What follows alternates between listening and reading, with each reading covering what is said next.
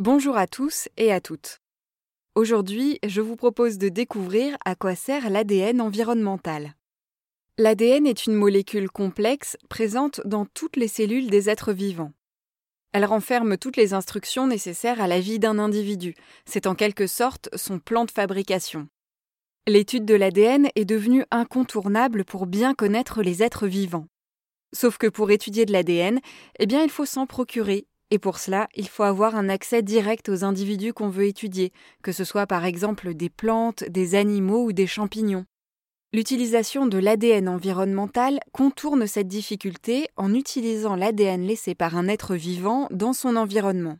Car on trouve de l'ADN absolument partout, dans les excréments, les tissus morts, les sécrétions, les cadavres.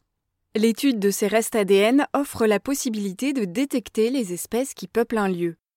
Il suffit d'un échantillon de sol, d'une carotte de glace, d'un peu d'eau de mer ou de rivière pour obtenir de l'ADN environnemental. Ainsi, on peut identifier les poissons qui nagent dans une rivière en prélevant juste un échantillon du cours d'eau qui nous intéresse, ou déterminer le régime alimentaire d'un animal en étudiant l'ADN contenu dans son tube digestif.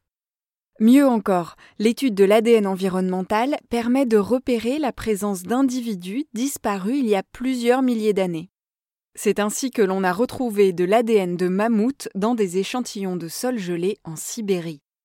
L'étude de l'ADN environnemental contribue à cartographier des écosystèmes anciens ou actuels.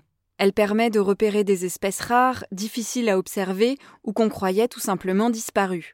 Elle est utilisée pour la protection des espèces menacées et pour la surveillance des espèces invasives.